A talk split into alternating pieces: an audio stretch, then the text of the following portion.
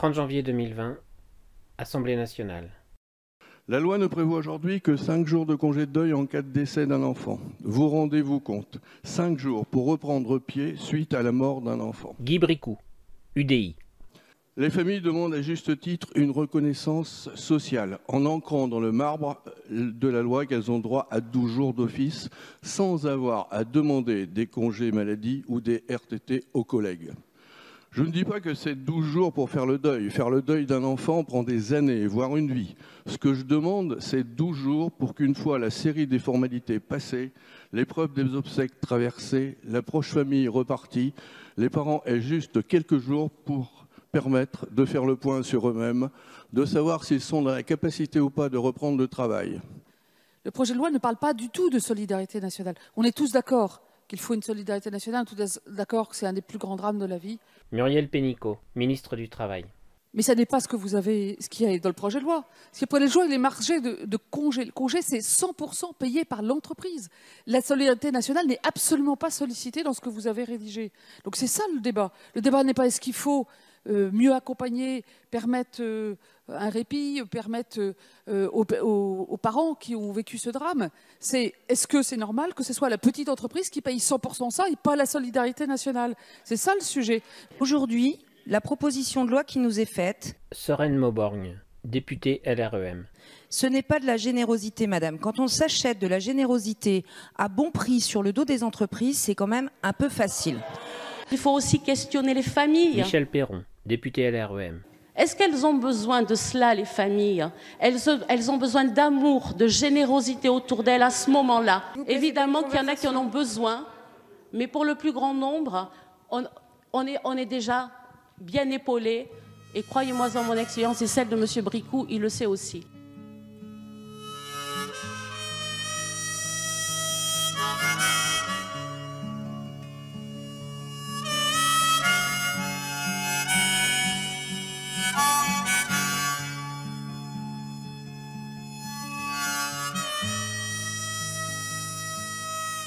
M'appelle Pascaline, j'ai 60 ans, euh, je vis dans le Haut-Beaujolais, en pleine nature, à 5 km du premier village, et on a des chambres d'hôtes, et on a trois enfants. Je dis qu'on a trois enfants, bien qu'on ait perdu euh, un fils, notre fils aîné de... Il allait avoir 20 ans, c'était en 2004, donc ça va faire 16 ans mais je n'arrive pas à dire que, enfin, que, que nous n'avons que deux enfants. J'ai du mal. Alors, parfois, je le dis, mais quand je le dis, quand les gens nous demandent euh, Vous avez combien d'enfants J'ai toujours un moment d'arrêt parce que j'ai du mal à dire J'en ai deux, mais parfois je le dis.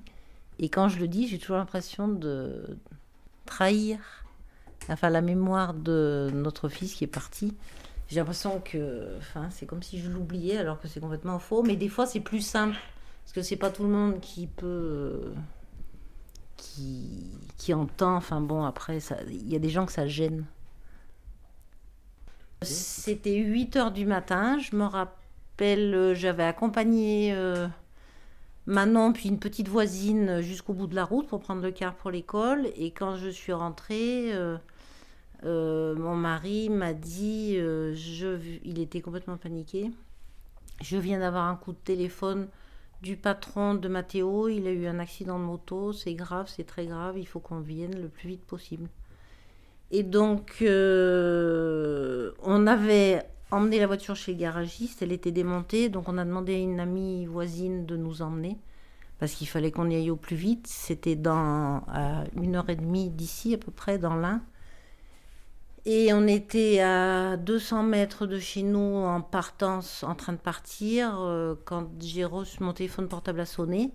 Et c'est les gendarmes qui m'ont appelé et pour me dire, ils ont pris, enfin ça m'a choqué, mais ils ont m'ont dit brutalement, votre fils est mort. Et euh, je me rappelle avoir jeté le téléphone dans la voiture et hurlé. Et c'est tout. Voilà. Alors, sur les premiers jours, je dirais qu'il y a eu plusieurs jours, je ne saurais pas dire combien, mais bien, je dirais une bonne semaine où la, je sais pas comment expliquer. J'ai jamais vécu, on n'a jamais vécu. Puis Pascal, c'était la même chose, la même sensation. On a l'impression qu'on est inatteignable et euh, plus rien ne peut nous, rien ne peut nous toucher. On a l'impression que la terre pourrait s'arrêter tourner. Enfin, il n'y a plus rien d'autre qui compte que cette réalité, ce, truc euh, que tu peux pas réaliser, qui te ton fils euh, est mort, ton fils, tu le verras plus jamais. Et, c'est quelque chose de. Mais c'est un choc, mais monstrueux, monstrueux, vraiment. Et donc, enfin, ces premiers jours, euh, enfin, c'est comme euh, un gros coup de poing. Je sais pas, c'est une calotte monstrueuse. plus rien en réalité, plus rien n'a d'importance. Bon, on avait quand même nos deux autres enfants, donc il fallait quand même être être là pour eux aussi. Mais c'est terrible de. C'est terrible d'annoncer la nouvelle à ses proches aussi. Il a fallu que je téléphone à ma mère. Elle le savait déjà. Et mais c'est, enfin, je me souviendrai toujours de ces premiers jours qui sont, on est, j'ai l'impression, on est anesthésié, on est dans le coton, on ne sait pas où on va, on ne sait pas ce qu'on fait, on est, on a pu se consacrer quelque part qu'à nous, on a, on a pensé qu'à nous en réalité. Il y avait nos enfants, bien évidemment. Et, et très vite, on s'est dit, de toute façon, quelque part, on n'avait pas le choix. On a très vite accepté, quelque part, le départ de Mathéo. Enfin, moi, j'ai vraiment eu l'impression presque d'avoir été préparée, je ne sais pas pourquoi. Mais euh, on l'a, quelque part, on l'a vite accepté. De toute façon, je pense que la vie, c'est une grande acceptation. Il faut accepter les épreuves de la vie. Elles ne sont pas là pour rien, je pense. Et il fallait qu'on reste vivant pour, euh, pour nos enfants, pour Hugo et Manon, parce que voilà, leur frère était parti, mais eux, ils étaient là. Il fallait qu'on soit là, qu'ils puissent compter sur nous. Hugo avait 14 ans et Manon 11 ans. Ils étaient en quatrième et sixième, je crois. Oui, voilà, c'est ça. Oui. Et donc, il a fallu leur apprendre ça aussi, aller je me rappelle, on est allés tous les deux euh, sur la petite route pour aller les attendre au car et pour leur annoncer la nouvelle. Notre, euh, nos parents étaient déjà venus là, nos parents et frères et sœurs étaient déjà là. Et voilà, il a fallu leur apprendre la nouvelle, oui. Alors, nos enfants n'étaient pas baptisés parce qu'on n'est pas du tout religion. On voulait que ce soit eux, s'ils voulaient éventuellement choisir une religion, qu'ils se la choisissent eux-mêmes, mais pas nous. Donc voilà, et pas de cérémonie religieuse, vu qu'il n'était pas baptisé. Et oui, la... enfin, on s'est énormément, euh, on va dire, réfugié dans la nature et dans les livres. On a lu beaucoup de livres sur la mort, oui, sur la mort, et ça nous a énormément aidé. Et la nature, oui, impressionnant. Et on a eu la chance de... Oh là là, mettre Donc, suite au décès de Mathéo, on a, on a eu la chance de ne pas avoir à se soucier de, on va dire, de l'argent pendant quatre mois. On a pu se permettre de prendre énormément de temps pour nous. Et on a passé énormément de temps dans la nature et dans les bois. Et euh, on avait l'impression que c'était là qu'on était reliés uniquement et qu'on était en lien avec Mathéo.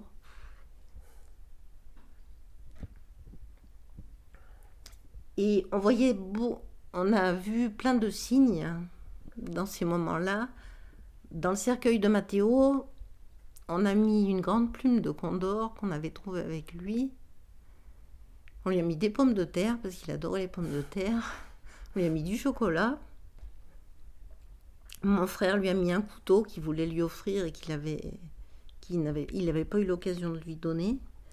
Et derrière, euh, après les obsèques, on a eu plein de signes. Alors après, il y a des gens qui peuvent rigoler ou ne pas nous croire, mais nous, pour nous, ça a été, ça a été très important.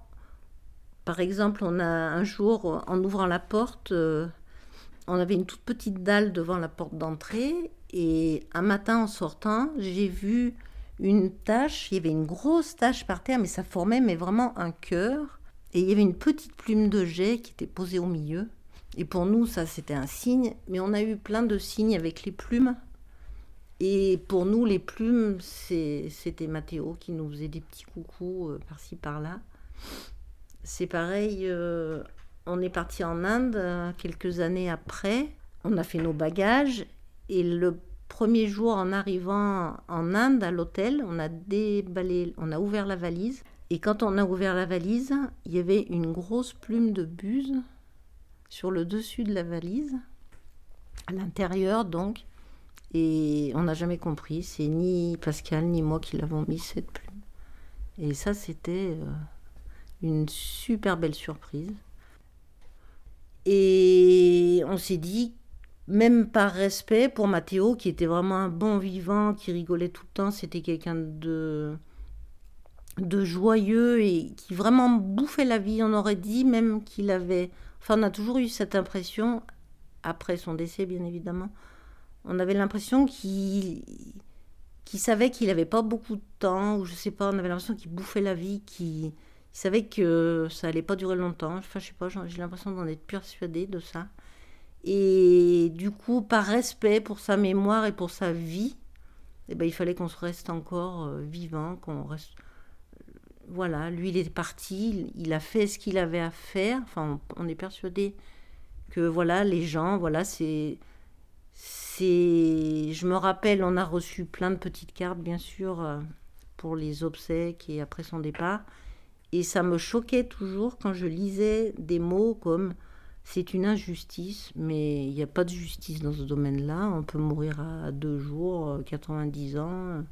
L'important, c'est de vivre euh, la vie qu'on doit mener. Et, et, voilà, on fait ce qu'on doit faire, je pense, mais voilà.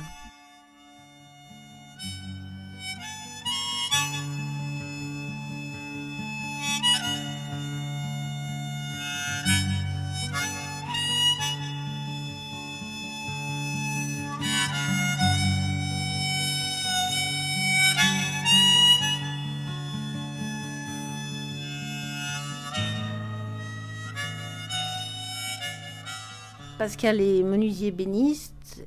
On, avait, on a des chambres d'hôtes aussi. Et si je dis quatre mois où on n'a rien fait, non. On a accueilli quand même, on a continué à accueillir. Bon, par contre, euh, on ne faisait plus table d'hôtes parce que c'était trop dur euh, de manger euh, avec les gens. Parfois, enfin, moi, c'était trop difficile. Donc voilà, mais on a accueilli du monde quand même. Alors, il y avait certaines personnes avec qui on en parlait et d'autres, bon, on ne disait rien parce que, bon, voilà il faut sentir aussi si les gens sont prêts à accueillir la nouvelle ou pas, je crois, c'est surtout ça. Parce que ça peut choquer, il y a des gens que ça, ça gêne, ça, je peux comprendre. Mais voilà, pendant, oui, parce qu'il est mort en mars et on nous voit en mai, donc euh, voilà, il fallait, il fallait faire face, mais on a fait face quand même. Euh, un deuil, on fait jamais son deuil, c'est un mot, ça veut rien dire ça, de toute façon, la peine, elle, est, elle sera toujours là, c'est une blessure, elle est là, après notre fils, il est toujours avec nous, quoi qu'il arrive, on y pense toujours encore, tous les jours, il est toujours présent. Mais bon, la blessure, euh, ça s'atténue, bien sûr, avec, il n'y a que le temps, de toute façon, pour euh, apaiser. Il faut quand même, il y a un an, un an une, première année qui est très difficile, il faut repasser partout, par les anniversaires, par la fête des mères, qui est, pourtant, je suis pas spécialement, j'ai toujours boycotté ça, mais la fête des mères, quand même, euh, ça m'a quand même euh, brassé quand même, parce qu'il n'était pas là. Euh, Noël, son anniversaire, il, faut, il faut refaire le tour. Il faut faire une année. Déjà, il faut passer partout. Et puis, bien sûr que la vie reprend le dessus. On recommence à rire. Mais il y a toujours des, toujours des moments difficiles. Mais il faut, c'est le temps. Il faut du temps. Il faut beaucoup.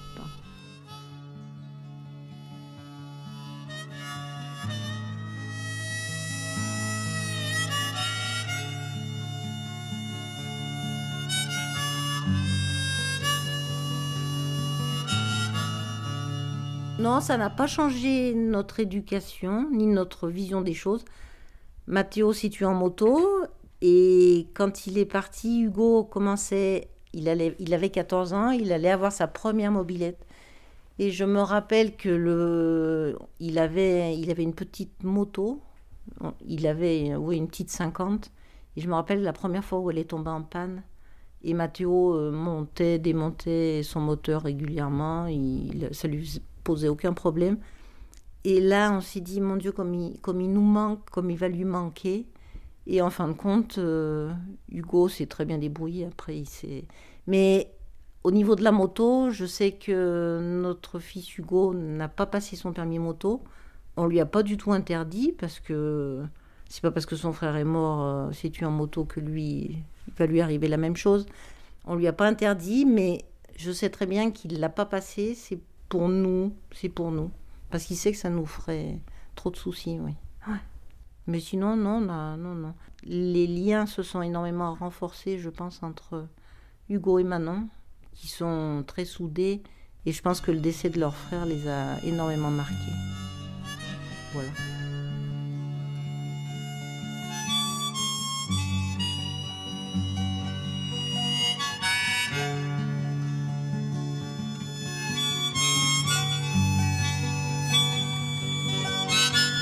Bah, Mathéo, il y a toujours bah, il y a des photos, bien évidemment, toujours de lui, mais, mais il est partout, Mathéo. Même si euh, sa présence n'est pas spécialement visible, euh, oui, pour nous, il est partout parce qu'il nous a aidés énormément dans la maison, dans la, dans la reconstruction de la maison. Il a bossé partout.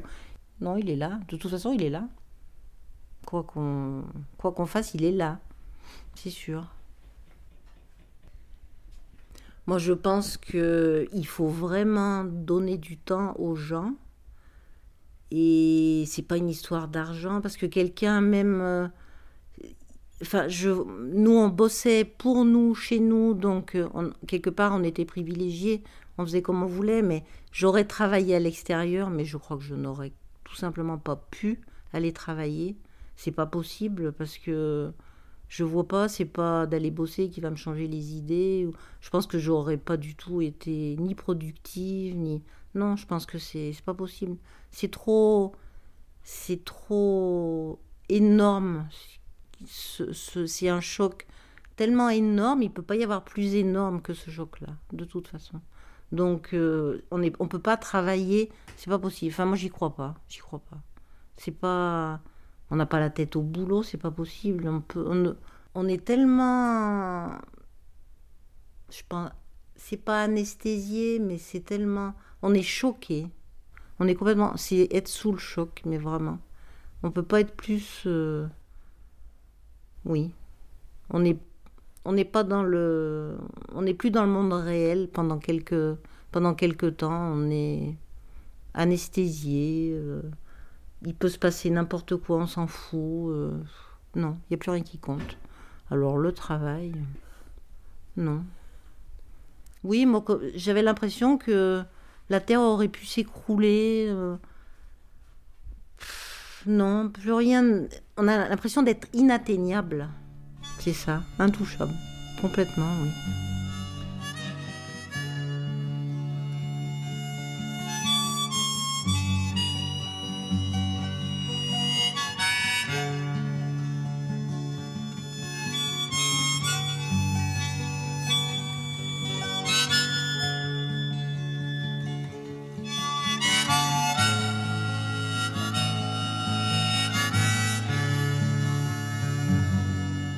Lorsqu'un enfant décède, on dit, je crois, enfin, si mes souvenirs sont bons, on dit que la, je sais plus si c'est 90 ou 95% des couples qui se séparent, car euh, bah, souvent on vit, euh, on vit, ça de, de manière différente. Un homme, une femme, on est différent, il n'y a pas, c'est sûr, et donc on, on peut, on peut réagir différemment et nous, on a eu la chance d'être encore. euh, bah, on est un couple assez solide et ça a encore renforcé notre. Il y en avait toujours un pour épauler l'autre quand l'autre n'allait pas. Et on était ensemble. On a traversé cette épreuve euh, vraiment ensemble. Et c'est une chance. On a eu vraiment la chance d'être ensemble. Et on avait la même vision en fin de compte. C'est ça surtout, je crois. C'est qu'on avait la même vision des choses. On croit tous les deux en la vie après la mort on a la même vision de la spiritualité et de la vie et de la mort. Et donc, euh, on était sur le même chemin. on a pu faire le chemin ensemble. Et ça, c'était énorme. Il y a beaucoup de gens qui se séparent. Parce que on vit les choses différemment. Alors, t'en as un des fois qui veut pas montrer sa tristesse, ou... et l'autre, quelquefois, peut lui en vouloir de ça. Ou... Il, y a, y a vraiment beaucoup de. Ouais, beaucoup de. C'est rare les couples qui traversent cette épreuve ensemble. C'est très rare. Ouais, nous, on l'a vraiment bien traversé. hein. Et le, les premiers jours où on a appris les premiers jours du décès, on s'est tous mis, en- enfin, on s'est mis tous les quatre avec nos enfants ensemble. On a mis quatre, on a mis quatre matelas par terre et on a tous dormi côte à côte.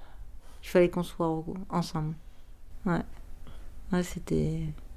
On avait du mal à, à se séparer, ouais, c'était. Mais voilà, on a l'impression que Mathéo nous a aidé à grandir quelque part. On est sorti, grandi de cette épreuve. Enfin, vraiment, oui, même. Je suis sûre. Ouais, ça nous a vraiment. Ouais. Et je suis sûre que Mathéo, quelque part, il était là pour nous aider à grandir, tu vois. C'est spécial hein, à dire. hein. Retrouvait dans la nature, on allait beaucoup dans les bois, oui, au milieu des arbres. Des fois, voyait des feuilles. Bon, ça paraît peut-être certainement ridicule pour plein de gens, mais bon, c'est pas grave. Des fois, c'était. Aucun arbre ne bougeait, c'était calme plat, et tu voyais juste une feuille bouger, et je sais pas, nous, ça nous parlait, enfin. Voilà, la nature. Et un, ah oui, un jour aussi, Pat était descendu, Pascal était descendu, euh, ça allait pas bien, il était descendu dans les prés. À un moment, il était, il s'était retrouvé, il y avait un, rond de champignons, on appelle ça des ronds de sorcières, un grand rond de champignons, et au milieu, il y avait une plume de buse de planter. Mais on a plein d'histoires de plumes, plein. Et j'ai remarqué que dans les, on a eu, on a eu rencontré d'autres gens qui ont perdu leurs enfants aussi, qui ont perdu un de leurs enfants. Il y a beaucoup d'histoires de plumes et d'oiseaux, énormément, mais plein, plein, plein. Et c'est vrai que les histoires de plumes, on en a plein. C'est quelque chose de, oui, de magnifique. Alors est-ce que c'est parce qu'on a mis une plume de condor, je sais pas. Mais on avait ce besoin de mettre cette grande plume qu'on avait trouvée avec lui et puis les enfants. C'est dans un parc d'oiseaux et on avait, on avait été ramasser cette plume énorme de condor, c'est énorme. Et on l'avait mise dans son cercueil, ouais. Je pense que quelqu'un qui n'a pas la foi ou qui ne croit en rien, je ne sais pas comment il traverse ça. Je me suis toujours posé la question. Parce que nous, on n'est pas du tout religieux, mais la spirituelle, enfin, ça nous a énormément aidés. euh, Oui. Mais que ce soit, on a, on a pris un peu de partout, puis même, euh, oui, la nature, mais simplement la nature, ah oui, la nature. On a lu pas mal de bouquins aussi sur les Indiens d'Amérique du Nord, énormément même. Voilà. Pieds nus sur la terre sacrée, entre autres. Mais je pense que. Enfin, moi je vois ça comme ça, mais je pense que j'ai toujours dit ça, j'ai eu l'impression d'être préparée au départ de Mathéo. De toute façon, je le savais. C'est bizarre. Je... Et je me rappelle toujours la dernière fois, le dernier jour qu'on a vu Mathéo, c'était un dimanche. Il avait passé le week-end là avec sa copine. Il avait fait la grosse fête avec ses copains. Et je me rappelle le dimanche matin, il rigolait avec Lise. Et il y avait mes parents qui étaient venus. euh, on avait fait un repas de famille, voilà. Et je me rappelle que le soir, le dimanche soir, quand Mathéo est parti, je le reverrai toute ma vie. Il était garé en haut. Et il est donc parti, on s'est embrassé. Et j'ai dit à Lise, promets-moi qu'il ne montera plus jamais sur cette moto. Parce qu'il avait, donc, il avait une moto. C'était une Honda, je crois. Il devait la vendre. Il, avait, il, il voulait passer l'annonce. Et je lui avais dit, c'est bizarre cette phrase hein, d'ailleurs. Je lui ai dit en partant à Lise, promets-moi qu'il ne touchera plus, qu'il montera jamais plus sur cette moto. Il m'a dit oui, je te promets. Et le lundi matin, il prenait sa moto pour partir. C'était le changement d'horaire, il était un peu en retard. Et on n'a pas. Enfin, personne ne sait ce qui s'est passé. Il s'est tué tout seul. On pense que la moto lui est retombée dessus. Il arrivait vers un stop. Il s'est. Enfin, il. N'allait pas trop vite. On n'a pas compris. Personne n'a pu dire exactement ce qui s'est passé. C'est qu'il voilà, qu devait partir, tout simplement. C'est tout.